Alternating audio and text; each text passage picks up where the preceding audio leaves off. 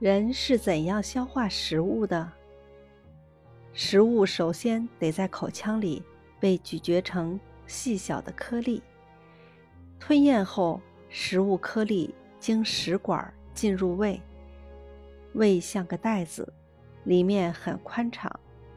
等食物一集中后，胃就不停地蠕动，分泌胃液，帮助混合搅拌这些小颗粒，以便消化吸收。接下来，食物被送到小肠，小肠很长，在腹部盘成一团。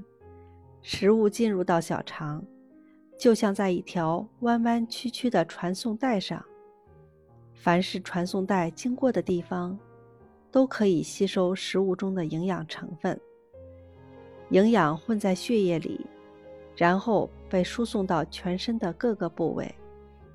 食物在传送带上被小肠绒毛吸收了营养成分之后，剩下的是些对身体没用的残渣。